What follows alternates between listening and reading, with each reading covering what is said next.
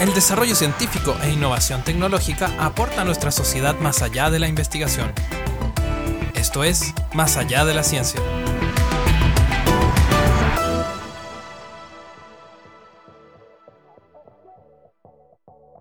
Bienvenidos y bienvenidas a todos a este programa que es Más allá de la ciencia. Hoy quisimos ponerle un nombre diferente y se llama Efecto Economía, porque la idea es poder conversar sobre economía, saber cómo eh, influye en las decisiones cotidianas que nosotros tomamos. Desde el frío del sur les digo que nos pueden acompañar con un cafecito, con un té. Esta conversación va a ser muy interesante. Acercamos la ciencia de forma entretenida y en una conversación eh, muy lúdica para poder eh, acercar la ciencia y conocerla y entenderla. Así que bienvenidos a todos y todas a este Más allá de la ciencia. Hoy estoy muy bien acompañada con el doctor Fabián Duarte. Él es director del Núcleo Milenio en Desarrollo Social, profesor asociado y presidente de la Escuela de Desarrollo de Talentos de la Facultad de Economía y Negocios de la Universidad de Chile. Fabián, bienvenido. Muchas gracias por estar aquí. Hola, muchas gracias por la invitación. Es un placer conversar sobre economía. para mí también, debo, debo, decir que para mí también es un placer conversar sobre economía. Me gusta mucho. Bueno, y vamos a comenzar entonces. nuestro primer bloque es Entendiendo la economía. Y eh, me gustaría conversar contigo, Fabián, sobre cómo entender la economía y las consecuencias en la forma de vida, en nuestra toma de decisiones. Parece que vemos la economía como números, ahí como aislados, pero ella sí afecta en todas las decisiones que nosotros vamos tomando cotidianamente como familia, como individuo. ¿Nos puedes contar un poco ahí cómo podemos entenderla? Sí, al principio, al principio te puedo contar que la economía parte como una ciencia que trata de estudiar cómo resolver el problema de distribución de recursos finitos, básicamente. Tenemos pocos recursos y tenemos que distribuirlo de alguna manera. Y ahí entran varias personas a estudiar qué manera podemos hacer eso. Y luego lo que ha pasado en los últimos 20, 30 años quizá, es que la economía se ha tomado eh, parte importante de otras áreas. Em, no sé si para bien o para mal. Em, los economistas son, son bien, a veces, a veces se pasan un poco un par de pueblos, ¿cierto? Eh, donde deberían estar. Eh, pero pero la, la, la, metodología y la ciencia económica ha, ha aportado a, a, varias, como te decía, a varias dimensiones ahora, y están metidos en varias partes, desde salud, educación, trabajo, eh, género, un montón, de, un montón de lugares, ¿cierto? Y, y, lo que hacen los economistas ahora es, son como, son varias cosas, pero voy a ejemplificarla como en dos nomás. Uh -huh.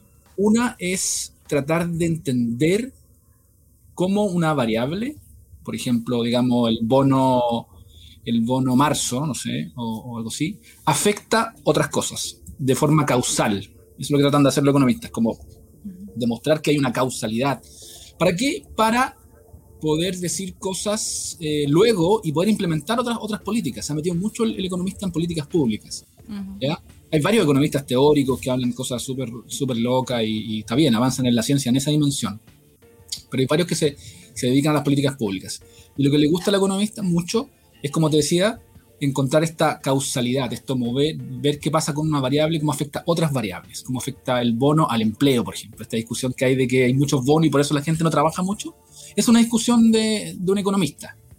Eh, ahora bien, el, el, que lo dijo no sabe mucho de economía, entonces, entonces hay un problema de, de, de no saber mucho de economía.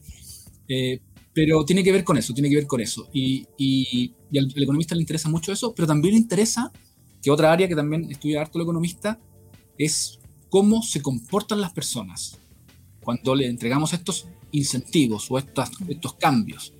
Y ahí hay una amplia gama de estudios que tienen que ver con el desarrollo social y con nuestra vida diaria. Entonces, un ejemplo súper clásico y muy, muy estudiado es cómo el seguro de salud cambia nuestro comportamiento en términos de salud. Entonces, por ejemplo, el clásico, el clásico, si, si yo tengo un seguro, o otro seguro, no solo el seguro de salud, pero por ejemplo, si yo tengo, y lo que pasó al principio, un seguro asociado al auto, voy a ser un poquito más descuidado que si no lo tengo. Y eso puede terminar en que yo tenga que usar más el seguro. ¿ya? Si no lo tuviera, es probable que yo fuera, se, sería mucho más cuidadoso. ¿ya? Entonces, ese tipo de cosas las estudia el, el economista. En seguros de salud, lo que pasa mucho ¿Y por qué? Uno se preguntará, ¿por qué la ISAPRE no me cubre 100% o FONASA no me cubre 100% de todo? Claro. Lo que se ha estudiado mucho, mucho, mucho, mucho, es que al cubrir 100% todo, las personas tienden a sobreutilizar el seguro y eso encarece el sistema. Entonces, me, me, cortó un dedo, ah, voy al doctor entonces. En vez de ponerte un particurita y claro. el agua oxigenada, no, ahora voy al doctor. Mm. Me duele un poco la cabeza, ah, voy al doctor. Entonces, hay varias cosas que no debe, uno no debería hacer y eso hace encarecer el sistema y eso tiene que ver con el aseguramiento. Entonces, es ahí donde uno estudia y donde dice, la verdad es que lo mejor, lo óptimo para la salud de las personas, porque hay como, también tiene que ver con, si yo tengo poca cobertura, no voy al doctor. Claro, claro que sí. Y eso significa que no voy a de detectar ciertas enfermedades que, que, son necesarias de, que detecte, por ejemplo, claro. diabetes o hipertensión. Entonces hay un balance entre muy poca cobertura y mucha cobertura. Y ahí claro. los economistas estudian cuál, cuál es esta cobertura óptima, por ejemplo, los seguros. Entonces, tiene, tiene que ver, el economista estudia eh, cosas que tienen que ver con el día a día, tienen que ver con el día a día, así como eh, eh, lo que te pasa a ti cuando vas al doctor o no, en términos de educación, qué cosas uno, eh, que, que, es importante en la educación, ¿cierto? Eh, y después vienen cosas como más prácticas, como más, como más mucho más cotidianas, como los presupuestos familiares, claro. eh, qué tipo de cosas uno debería comprar y qué cosas no debería comprar. Eh, y hay varias, hay, Oye, varias y temas. Te quiero hacer una consulta, porque es, bueno, estoy pensando, por ejemplo, que, que, generalmente en salud se habla mucho de, de, de las urgencias médicas. Por ejemplo, que, que, la gente acude a las urgencias médicas inmediatamente sin tener que hacerlo y las aglomera. Y, entonces, estoy pensando que quizás puede ser producto de esto mismo que tú planteas. Entonces, mi pregunta es, ¿son escuchados los economistas cuando plantean ciertas problemáticas específicas que hay? O sea, ¿son escuchados para, para la solución de algunos problemas o, o, o no tanto? Sí, sí, algunas veces son, son escuchados, pero chocan también con, con otras realidades, con, con realidades de, de, estructurales de los sistemas, por ejemplo. Mm. En el caso de, de, la urgencia, hay un problema estructural con el sistema de salud, más allá de que, de que, ah, mira, no deberían ir tanto a las urgencias. Pero la gente a veces va a las urgencias porque si saca una hora al doctor va a estar tres semanas esperando la hora. Entonces, eh, mm. Por mucho que uno le diga, miren, no debería hacer esto y deberíamos cambiar, eh, hay, un, hay, un, tema estructural detrás que tiene, que tiene más, eh, más dimensiones que no son fáciles de resolver en una, en una sola política, digámoslo así. No, claro. no es como una bala de plata. Entonces, son escuchados a veces, a veces son muy escuchados, creo yo. A veces como que se pasan un poco. y, y ahí también hay un tema, un tema bien interesante en lo economista, que, que, que es, es, algo problemático. No es una ciencia exacta no es que no es como la matemática, que no. 2 más 2 es 4 y no tenemos ninguna sí. más cosa que hacer no, ahí. No, Aquí, millones de variables. Millones de cosas que están pasando tienen que ver un poco con el comportamiento de las personas. Entonces, cuando eh, este personaje dice que entrega bonos y la gente no va a trabajar, ¿cierto? Mm. Tiene algo de razón. Muy poca, pero tiene algo de razón. Porque se ha estudiado que en el margen, ¿cierto? Si yo entrego un bono, hay algunas personas que justo están en el margen, que ganan esa cantidad de plata y por lo tanto bueno, ¿para qué voy a trabajar si voy a ganar la misma cantidad de plata en el bono? Uh -huh. ¿Ya? Entonces, tiene algo razón. Ahora, no tiene nada razón porque el bono es muy chico, porque el bono está en una situación distinta. Entonces, claro. y ahí empieza a haber una zona gris donde, donde hay economistas de un lado y economistas de otro lado que se disputan, se disputan cuál es la, eh, la verdad, digámoslo así. Claro. Y, y, la verdad es que no hay una buena, no hay una verdad, verdad. Entonces es difícil decir, sí. esta es la verdad. Sí, es difícil. Eh, entonces pasa eso, pasa eso, que a veces escuchan a algunos con cierta evidencia y no a otros que tienen otra evidencia. Ahí chocan, yo, chocan mucho. A, a, mí me, o sea, no estamos saliendo de la pauta, pero yo te dije que me gustaba mucho el tema. Sí, no, Creo no. que, que eh, eh, es, me da la impresión que las variables culturales son poco tomadas en cuenta de repente, porque mm, un bono o una situación específica de, de, un lugar, por ejemplo, como Temuco, que es donde yo estoy en este minuto, es muy distinto a cómo lo va a tomar una persona que vive en Santiago o que vive en Arica, por ejemplo. Entonces, yo creo que todo es tan relativo debido a las variables culturales, sociales, que, que, vive una familia específica. Entonces, claro, a lo mejor podemos decir, y, y, algunos pueden pensar, que un bono alcanza quizás para que esa persona decida no trabajar, pero también hoy en día hemos visto, producto de la pandemia, cómo la canasta social familiar básica ha subido tanto de precio que quizás ese bono ya ni siquiera le alcanza. O sea, el sueldo mínimo yo no sé cómo hoy en día le alcanza a una persona o a una familia completa para poder subsistir. Imposible, imposible que, que, que le alcance. ¿Sabe? Esa es una, una de las grandes debilidades de los economistas en general, pero que, que, que han ido, que, que, hemos ido, digámoslo así, moviéndonos en una dirección que, que, resuelve este problema que tú mencionas, que es, en general, yo diría que el 99% de los problemas son multidimensionales. Y el economista tiene una visión de ese problema, y el sociólogo tiene otra, y el psicólogo tiene otra, y el antropólogo tiene otra, y el cientista político tiene otra, y, el, y así puedo mencionar a todos los profesionales, ¿cierto? Eh, y eso ha pasado, eso pasa mucho, y que, que, el economista trata de ver el problema y resolverlo en una, en una sola dimensión. Y, hay otras dimensiones.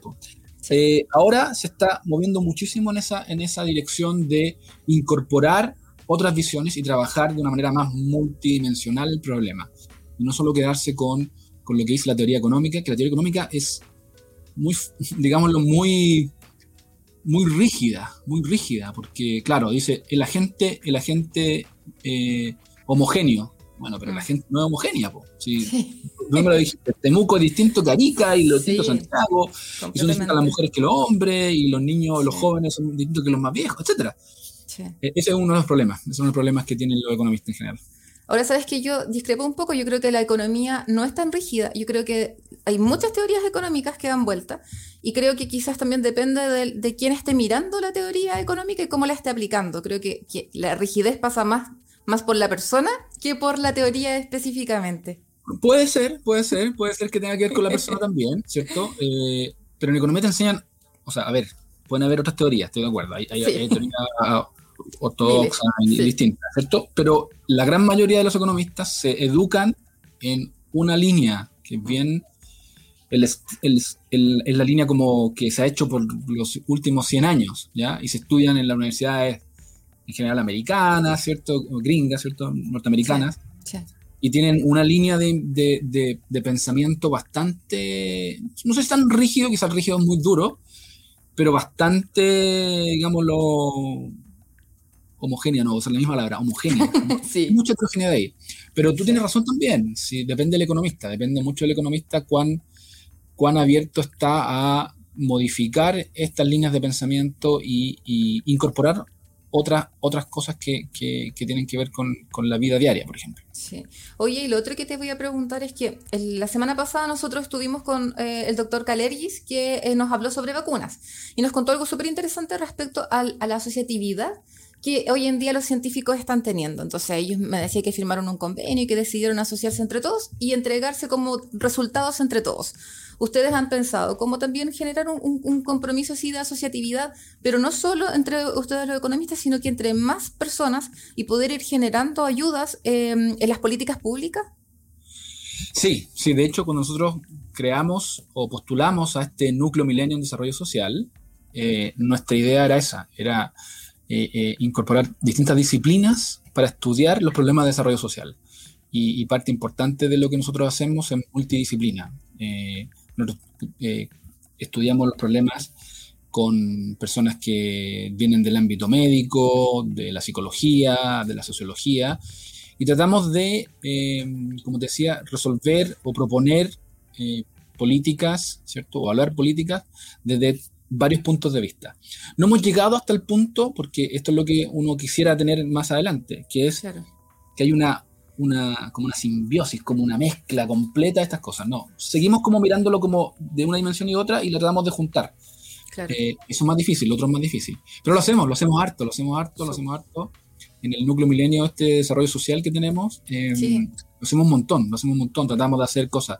Hace poquito tenemos, hemos eh, mandado a publicar un par de, trabajos con, yo por lo menos, con un psicólogo eh, sobre temas de salud mental y economía, que están súper mezclados. Eh, sí, así que hacemos eso, harto. Súper, súper bien. Oh, me, encanta. me gusta la, idea de incorporar eh, más visiones. Eh, los trabajadores sociales también somos muy buenos en, observar realidades e ir conociendo, así que también es un, buen dato para que, para que puedan trabajar junto a ellos. Producto de la emergencia sanitaria, bueno, en realidad yo diría que como del año 2019 que Chile presenta una crisis económica, la ciudadanía ya manifiesta ciertas... Em, em, em, ciertos descontentos y diciendo también como no, no, aguantamos más frente a lo que está sucediendo, pero la pandemia eh, nos ha afectado mucho más. Y, y, en ese sentido estamos comenzando a atravesar una crisis económica, yo no sé si estamos comenzando, la comenzamos mucho antes, pero actualmente está esta crisis económica, uno la ve, uno la visualiza, la, baja en, el trabajo, aquellas personas que les, empezaron a pagar la mitad de su sueldo solamente. Entonces, estamos atravesando esta crisis económica y mi pregunta es, ¿Qué va a pasar finalmente? Eh, ¿Podemos visualizar un poco cuáles van a ser las consecuencias? Eh, en algún momento, por ejemplo, yo pensaba, como en los años 90, que hubieron muchos campamentos que, fueron erradicados después. O sea, yo siento que estamos como volviendo un poco hacia atrás, esta, esta, clase media, entre comillas, que parece que teníamos, eh, no, ha podido pagar sus arriendos y, vamos a volver como a eso, o sea, vamos a ver un retroceso gigantesco en algunas condiciones básicas que teníamos como, como familia chilena, o, no, no debería ser tanto. ¿Qué, crees tú? Desafortunadamente va a ser algo así. No sé la magnitud de, la situación final, pero va a pasar esto, va a pasar esto. La crisis es tan grande. A ver, los datos macros muestran como una recuperación de la economía y todo eso, y se ven como alentadores, se ven como que va a venir un, algo de crecimiento en los siguientes meses, y si salimos de la pandemia, va a seguir este crecimiento, ¿cierto? Eh, pero cuando uno va al dato más detallado, por ejemplo, el de empleo, el de empleo se ha destruido muchísimo empleo. Eso está relacionado directamente con destrucción de firmas también. Se han destruido un montón de firmas. Y eso tiene consecuencias directas. O sea, si, si tienes ahora a 500.000 o 2 millones de personas desempleadas, eso representa algo así como 500.000 o 2 millones de familias, más o menos. Y eso puede llevarte a eh, una vuelta de campamentos justamente porque eh, aunque nosotros somos los campeones de la, de la clase media, hay una proporción importante de chilenas y chilenos que están en una clase media, pero muy frágil, muy, muy frágil. Es decir, están llenos de deuda, eh, no, no, alcanza para cubrir todas sus necesidades y tienen que endeudarse más. Entonces, cualquier desacople de estas, de estas variables termina en, no poder pagar nada, no poder hacer cosas, y los termina llevando a la pobreza, que es lo que uno quiere evitar. Em, así que esa, esta crisis se, se, va a depender de varias cosas, por eso digo, no, no, no, no, sabría decirte la magnitud ahora, porque mm, depende justamente de cómo reaccionen los, el gobierno de Chile en, el siguiente, en la siguiente etapa. Y ahí viene, viene toda, la, toda la teoría un poco económica que te dice que lo que, lo que tienen que hacer los gobiernos es básicamente mm, impulsar harto la economía, significa que tiene que gastar harto, mm. em, eh, con distintos formatos, desde ayuda hasta las firmas, hasta a, los trabajadores, pasando por distintas, distintas variables. Es una ayuda bien, bien importante que tiene que hacer el gobierno. Y eso significa que tienen que endeudarse o eh, esta discusión que se está teniendo ahora, que es eh, eh, tratar de, de, poner impuestos a los súper ricos. Hay, hay, varios formatos, hay varios formatos, pero crisis se viene y, y en esta pandemia se vienen otras crisis más. Se vienen crisis, em, nosotros estamos estudiando harto crisis salud mental, se va a venir fuerte el crisis salud mental. Hay una crisis también escondida de alimentos, hay, inseguridad alimentaria mucha, eh, hemos visto cómo ha aumentado eso.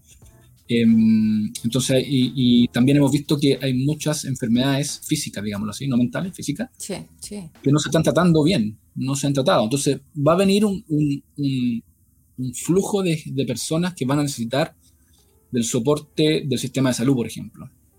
Y eso va a ser duro también, porque no vamos a ser capaces de, no, no éramos capaces hace, hace un par de años antes de la, de la pandemia, ahora va a ser súper complicado también. Entonces se vienen momentos que van a ser difíciles, difíciles para muchas familias eh, chilenas em, y, va a depender justamente del, Estado, de los emprendedores, va a depender de, ese tipo de, ayudas. Yo espero que, que, mm, porque en realidad este gobierno está como terminando, entonces no sé si está visualizando lo que va a ocurrir más allá y, no sé tampoco si el gobierno entrante está visualizando también eh, cuán grave va a ser la situación. Porque, bueno, mm, ya que no hemos tenido mucha comunicación en crisis, entonces tampoco como que, se, ha visualizado tanto más. Entonces, bueno, ojalá podamos tomar las medidas necesarias que, para, que esto sea, eh, va a ser duro, pero ojalá podamos tener algunos particulitas por ahí para poder ponernos que, cosa que no nos duele tanto. Eh, y, sepamos cómo afrontarlo. Yo sé que hay profesionales que están pensando en esto y, que, tenemos la capacidad, yo creo, de poder trabajar juntos y juntas en, lograr una mejora para todas las familias que, yo sé que, hoy lo están pasando mal y que, lo van a seguir pasando mal. Y, desde eso te quería consultar, porque respecto a los bonos que tú nos has mencionado también, Arto, hay tanta discrepancia. Parece que la percepción eh, chilena respecto a la clasificación socioeconómica que tenemos no, no, no, no junta, parece, con, lo que nosotros pensamos, porque cuando hablamos de clase media es como finalmente, ya, pero ¿quiénes son clase media? Porque da la impresión que los que pensaban que eran clase media son súper ricos para el Estado y han habido muchos memes y muchos comentarios respecto a esto, pero ¿qué es lo que está sucediendo en realidad? O sea, esta clasificación, ¿cómo nos miden? ¿Cómo es la clasificación socioeconómica para ver si tú accedes o no accedes a un bono? ¿Y, a qué le estamos llamando clase media finalmente? Sí, son, son, son varias variables que, que, se utilizan para las clasificaciones de los bonos. Eh, una de las principales es el ingreso. Eh, nosotros hace un tiempo, digo nosotros Chile, ¿no? nosotros los economistas, eh, hemos ido modificando un poco algunas mediciones. Antes pobreza se medía unidimensionalmente, ingreso solamente. Eso esconde un montón de cosas que, tú no ves. Sí, de eh, todas maneras. Y lo que se hizo fue modificar esa medición de pobreza a una pobreza multidimensional, que se le llama, ¿cierto? Que incorpora variables de seguridad en el trabajo, seguridad social, em, eh, que, servicios alrededor tuyo, si tienes, por ejemplo, hospitales o o están carabineros, colegios, colegios ¿cierto? Y niveles educacionales. Y ahí se fue modificando un poco para medir de, mayor, de mejor manera lo que es la pobreza. Eso no, no, no, no, no, no, hicieron la traducción a las categorías de, eh, de niveles socio, socioeconómicos en Chile. Eh, que, también, que también en otras partes del mundo, en, en otras partes del mundo se, se está haciendo, se hace que es justamente incorporar otras variables. Y ahí uno empieza a medir de otra manera a, los grupos en, Chile. Entonces, por ejemplo, eh, se, mide, se miden cosas como el acceso a la cultura. Aquí no se mide el acceso a la cultura. Entonces, ¿cuántas bibliotecas tiene usted cerca?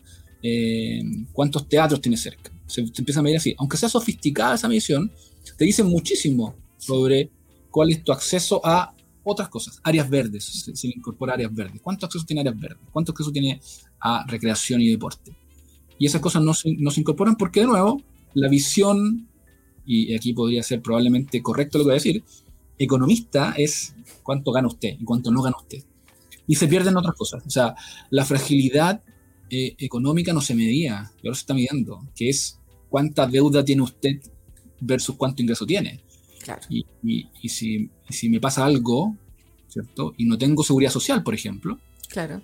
Si tengo que pagarlo en mi bolsillo, eh, quedo quebrado, absolutamente. Y paso, puedo pasar fácilmente a la pobreza. Entonces, ahí, ahí falta, falta eso. Entonces hay una desconexión, hay una desconexión de lo que yo creo que es clase media, de lo que el gobierno me dice que es clase media y de lo que la literatura diría que es clase media. Hay como una pequeña desconexión ahí y pasa mucho lo que tú ves en los memes de Twitter y todos los lados, es que yo gano muy poco, estoy justo sobre el borde, eh, como no tengo ningún bono. Bueno, no tengo ningún bono porque hay otras, eh, porque justamente está, hay un corte, hay un corte de ingreso y ese corte de ingreso es bien unidimensional. Y ahí viene otra discusión que es más profunda que esta, que es la de la focalización. Es, ¿Vamos a seguir haciendo focalización o no? ¿O nos vamos a mover a un estado de bienestar donde las personas tienen acceso. O sea, tú, yo, cualquiera. Ah, no importa quién seas tú, tú eres chilena, chileno, vives en Chile, no eres chileno, no chilena incluso. ¿Cierto? Tú llegaste a Chile, estás en Chile y tienes acceso a ciertos eh, beneficios básicos, ciertos servicios básicos, eh, que incluyen cosas como eh, ir al doctor fácilmente. aquí en Chile se tiene, ¿cierto? Pero también tienes pensiones, y tienes educación, y tienes eh, eh, un seguro de cesantía si estás trabajando o algún bono informal, no sé, cosas como esas que son de fácil acceso. El problema que tenemos en Chile, y nos pasa muchísimo, es que tenemos muchísimos programas. Si tú miras los programas que tenemos, tenemos pero miles. El programa para la persona que tiene 50 años, que es mujer, que vive en este lugar. Una locura eso. el gasto de gestión de esos programas es, gigante, probablemente. No es tan alto, pero es grande. Y, tú podrías eso definitivamente eliminarlo y tener uno o dos programas y se acabó. Donde, donde vayan a ayudar de, de, cierta, de cierto o de cierto grupo o de todas las personas nomás. No tienes por qué eh, empezar a focalizar de nuevo. Y ese es el problema, porque la focalización es esto. Entonces, ahora usted no clasifica, entonces no clasifica, no. Sí, y, sabes que es, eh, el problema es la percepción de, aislación con la que queda la gente. O sea, queda absolutamente aislado. Es como, ahora a mí nadie me defiende, ahora yo estoy solo. ¿Y qué hago? Entonces, finalmente es súper complejo porque la sensación de inseguridad de las personas eh, es lo que también ha hecho eh, que, se vayan como contra el Estado, como que ya no, crean en ninguna eh, institución pública o privada. Entonces, claro, esta sensación de inseguridad. Eh, yo pienso también, por ejemplo, hay muchos lugares cercanos a, la a acá a Temuco que, hoy día no cuentan con agua potable y que tenemos camiones aljibes que les van a dejar agua. Todavía tenemos en sectores urbanos de acá de, la región donde hay lugares que no tienen alcantarillado y es como que tú piensas, estamos aquí mismo en la urbe y no hay alcantarillado, es como definitivamente estamos a años luz de que podamos lograr eh, igualdad o accesibilidad para todos. Sí, hay una desconexión. Eso es lo que, lo que eh, eh, yo creo que exacerba el rechazo que tiene la ciudadanía a, a, las instituciones, a los políticos, ¿cierto? Porque se nota una, una pequeña. Se nota que no están totalmente conectados. Uno no quiere que estén no quiere que estén 100% conectados, pero que tengan cierto nivel de conexión con, los problemas que tiene la gente. Sí, y eso trae lo que, las consecuencias que puede traer, pueden, ser consecuencias muy malas, porque si uno no, si uno sigue en este camino de no creerle a las instituciones, bueno, se generan cosas como golpes de Estado, guerra civil y cosas como esas. O sea, uno tiene que leer la historia y mirarla y decir, chuta. Ah, tiene que haber un punto de equilibrio donde las demandas sociales tienen que ser escuchadas pero a través, a través de la institución. O sea, esta oportunidad de votar por los constituyentes, por los alcaldes, por los gobernadores, ¿cierto? Por los concejales, es una oportunidad bien interesante de, de, de, de, dar un golpe al tablero distinto. Yo no quiero hacer campaña por nadie, pero dar un golpe, decir, ¿sabéis que el establishment ya me cansó ya? Ya me cansó la gente que lleva... O sea, si tú miras, eh, es una locura, pero si tú miras a los ministros, a los, a los secretarios, a los diputados y a los senadores, un porcentaje importante es la misma gente hace 30 años. Sí, de todas maneras. Eso es increíble, eso es increíble. O sea, eh, nosotros deberíamos tener una constitución que no te permita hacer eso nomás. Tú no puedes seguir en cargos públicos después de, de años, se acabó. Ya, gracias, lo hiciste súper bien. Y no, y no seguirles pagando tampoco. O sea, como no, seguiste y no, no, te pagamos así como porque estuviste tres años seguidos, te vamos a pagar tanto. O sea, no. por supuesto. Y, y, y, muchas gracias. Ha sido un placer, lo hizo muy bien, lo felicitamos. Y ahora viene otra generación que se mete en esto, en política, porque es el problema que pasa, que, que la gente desprecia a los políticos. Y, la política es necesaria, la política, para, para un ordenamiento. Eh, entonces, pero, pero necesitas estos cortafuegos de decir que ya, se acabó, hasta ahí llegaste. Hay otros detalles ahí chiquititos que, que en algunos cargos son, algunos cargos son bien, eh, bien específicos, eh, que, que necesitas cierto también protegerte porque no quieres que se vaya a la, empresa privada de esa industria, por ejemplo. Y ahí tienes, tienes detalles. Y los otros detalles es que en otras partes del mundo la política, a partir de cierto nivel, es súper profesionalizada. O sea, el subsecretario de el Ministerio de Transporte, es un tipo que tiene muchísima experiencia en transporte. No tengo idea de qué partido sea. Y no me importa. Pero sabe, tiene experiencia y eso es lo que necesitamos. Es lo que necesitas. En otras partes se hace. En Nueva Zelanda se hace mucho eso, que tienes a alguien que está debajo del ministro, digámoslo así, se llama distinto en Nueva Zelanda, que no es un político, o sea, puede ser político, me es lo mismo, pero es un tipo que, o una tipa, que lleva 10, 15 años trabajando en energía o en transporte y está metido aquí. Acá pasamos de un ministerio a otro, el ministro pasa de un ministerio a otro, es como decir... Sí, sí, hacemos un enroque. ¿De verdad sabe este tema? No. Y la verdad es que no sabe mucho el tema. No, no, pues sí. bueno, eso es algo que también los trabajadores sociales siempre criticamos un poco con el Ministerio de Desarrollo Social, donde nunca hay trabajadores sociales. Pues es súper divertido. Eh, hay médicos, hay ingenieros comerciales, pero trabajadores sociales nunca hay. Entonces, bueno, eh, eh, eso también da para pensar. Ojalá también eh, estas elecciones, yo no sé cuánta gente irá a ir producto de la pandemia, pero ojalá estas elecciones también traigan conciencia en la ciudadanía y, efectivamente poder renovar un poco. No, no, significa que van a ser mejores o peores, significa por último renovar, que hayan otros aires, otras caras, no sé. Así es. yo creo que la renovación es muy importante, la renovación es, es fundamental, es fundamental. Yo en cada lugar que he estado, en algún cargo importante, yo al rato me a los dos, tres años es que en realidad otra gente tiene que venir. Me parece natural que otra gente venga. En el núcleo sí. de desarrollo social nosotros vamos a postular renovación y el próximo año es muy probable que cambiemos de director. Y, no es porque lo haga mal, lo hago súper bien. No, no sé.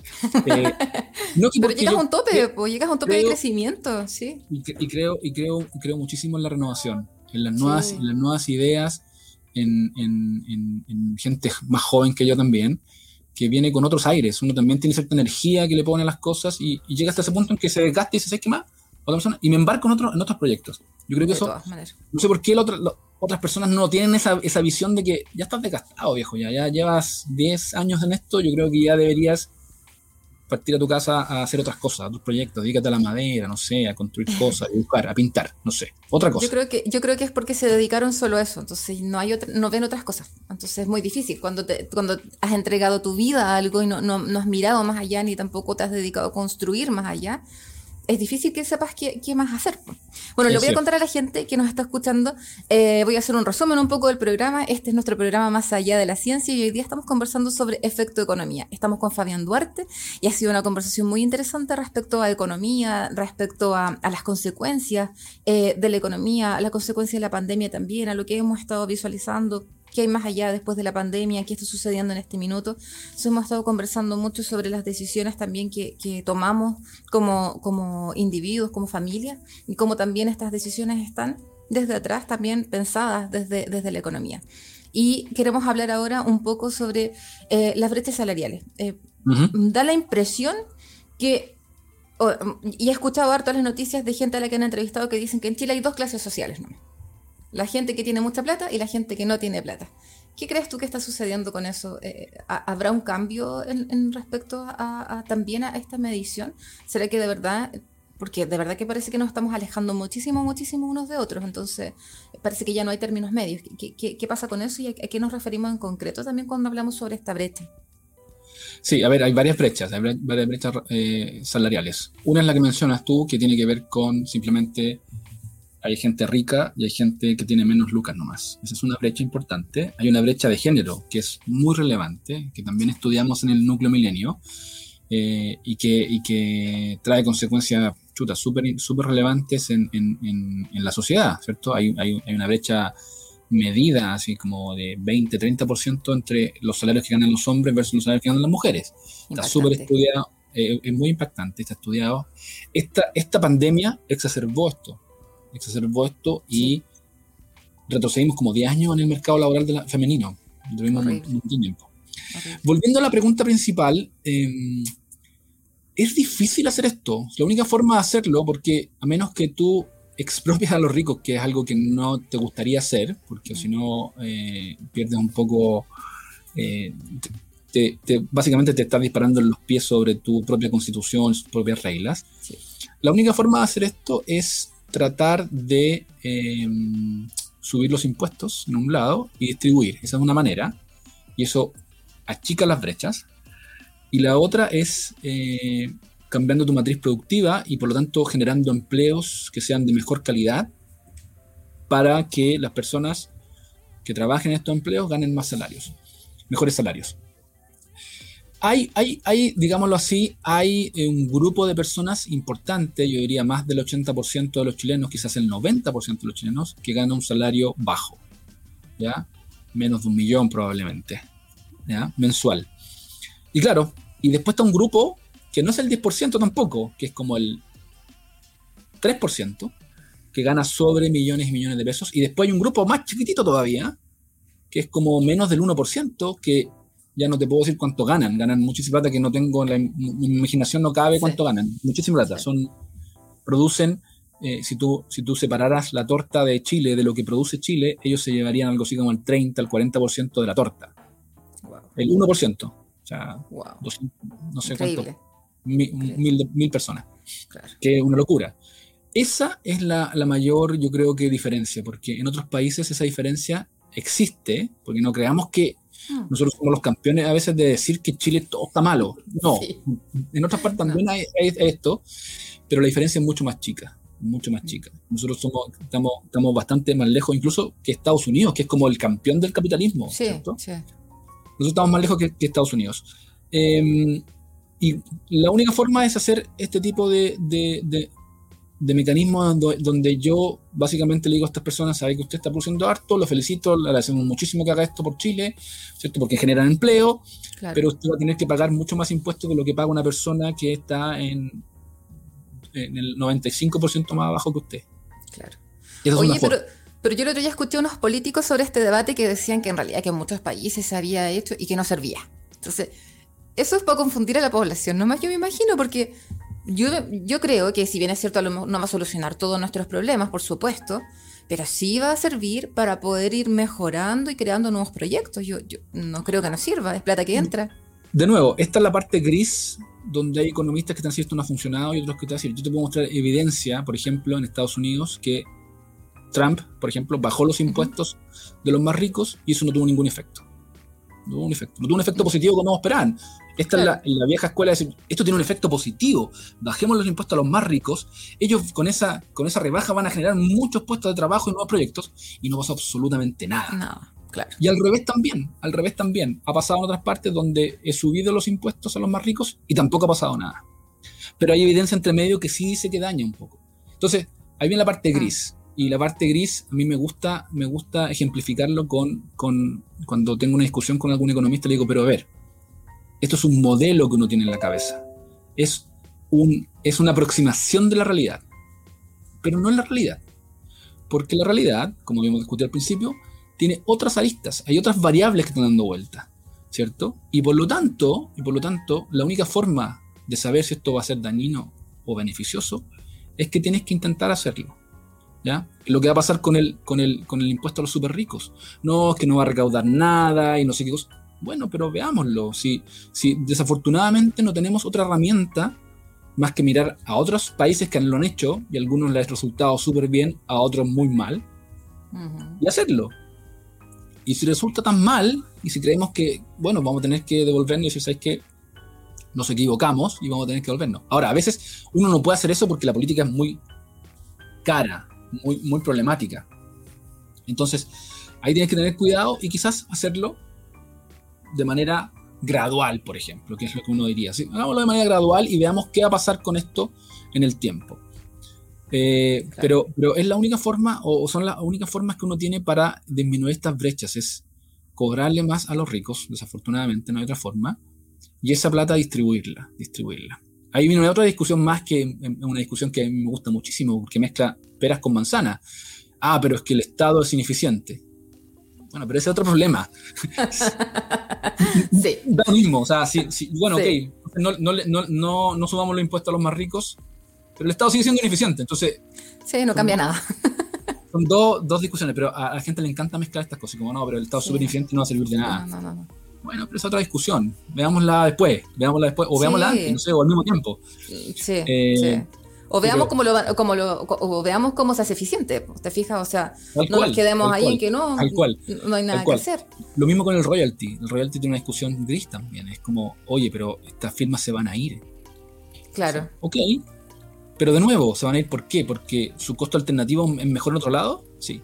Bueno, pero van a haber otras firmas y su costo alternativo no va a ser mejor que el otro lado y va a ser mejor. Claro, se quedarán acá. Y van a volver. Eh, entonces, esas son las discusiones que uno tiene que, a mí me cuesta de repente. A mí no me gusta discutir mucho, pero cuando me enojo, discuto. Pero hay que hacerlas. y la hago a veces.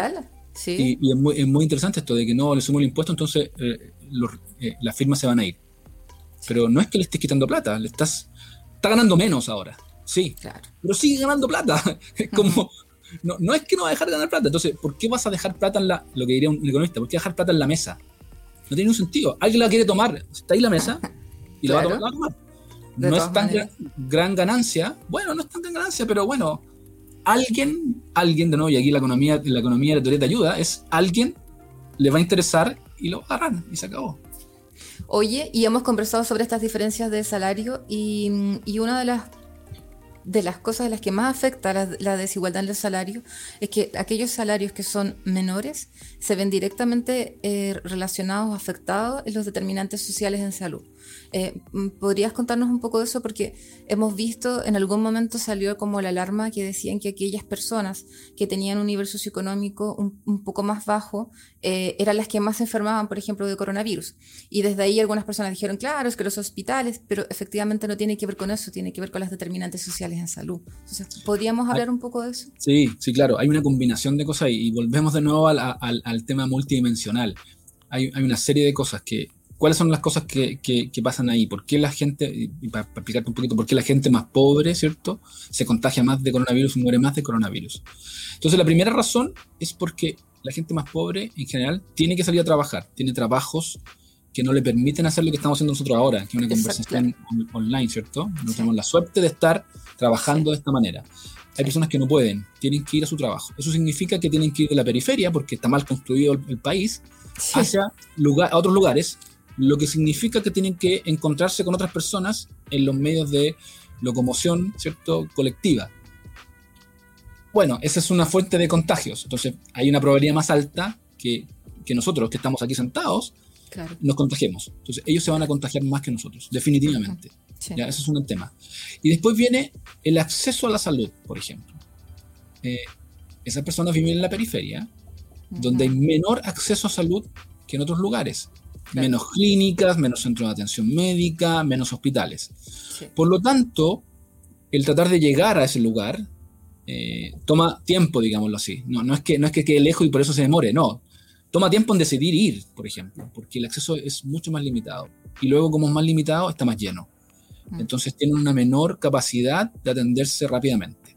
Y después viene otra, otro problema, que la gente más pobre en general se alimenta más mal, hace menos deporte que la gente más rica. Y de nuevo, tiene que ver con acceso a, mercados ¿cierto? más ricos en, alimentos, áreas verdes eh, y, otras cosas más, ¿cierto?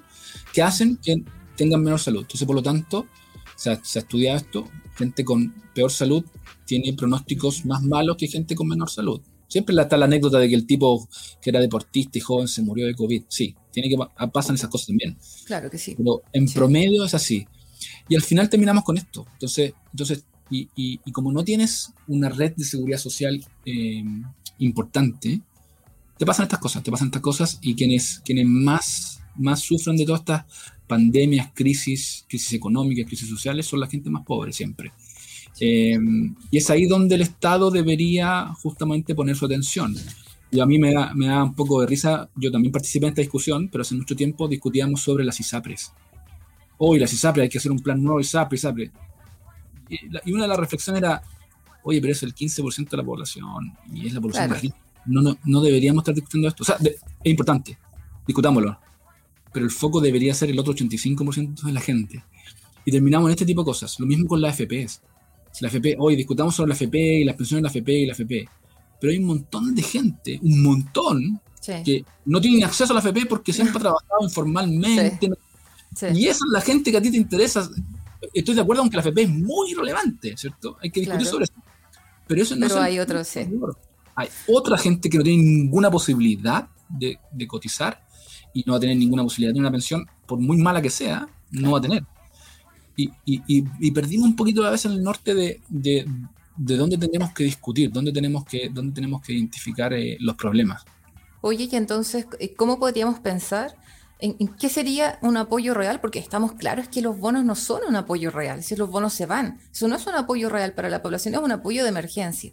Pero, ¿cuáles podrían ser entonces las medidas reales para lograr un, un bienestar en las familias chilenas? O sea, yo creo que lo primero es que este nivel de percepción de, de, de, de estar súper aislado, de no entender lo que está ocurriendo, yo creo que eso es algo que tiene que cambiar, ojalá prontamente. Absolutamente. Eh, eh, pero además también, ¿qué, eh, ¿qué, crees tú? O sea, has conversado respecto a quizás la disminución de la cantidad de programas sociales que hay impresionantes, que al final la gente termina mareada tanto programa y no termina asistiendo a ninguno porque ni sabe cuántas, a qué programas es que cual, tiene que ir. Tal cual. Y, y, y, y la, la, focalización también que tú decías que la decisión está ahí en qué, qué hacemos. Entonces, finalmente, eh, ¿qué, qué, podríamos hacer? Que, yo sé que, que, nosotros dos es poco lo que podemos hacer, pero quizás podemos conversar un poco sobre qué, qué, qué deberíamos hacer. Hay hartas cosas que, que, deberíamos hacer como, como Estado.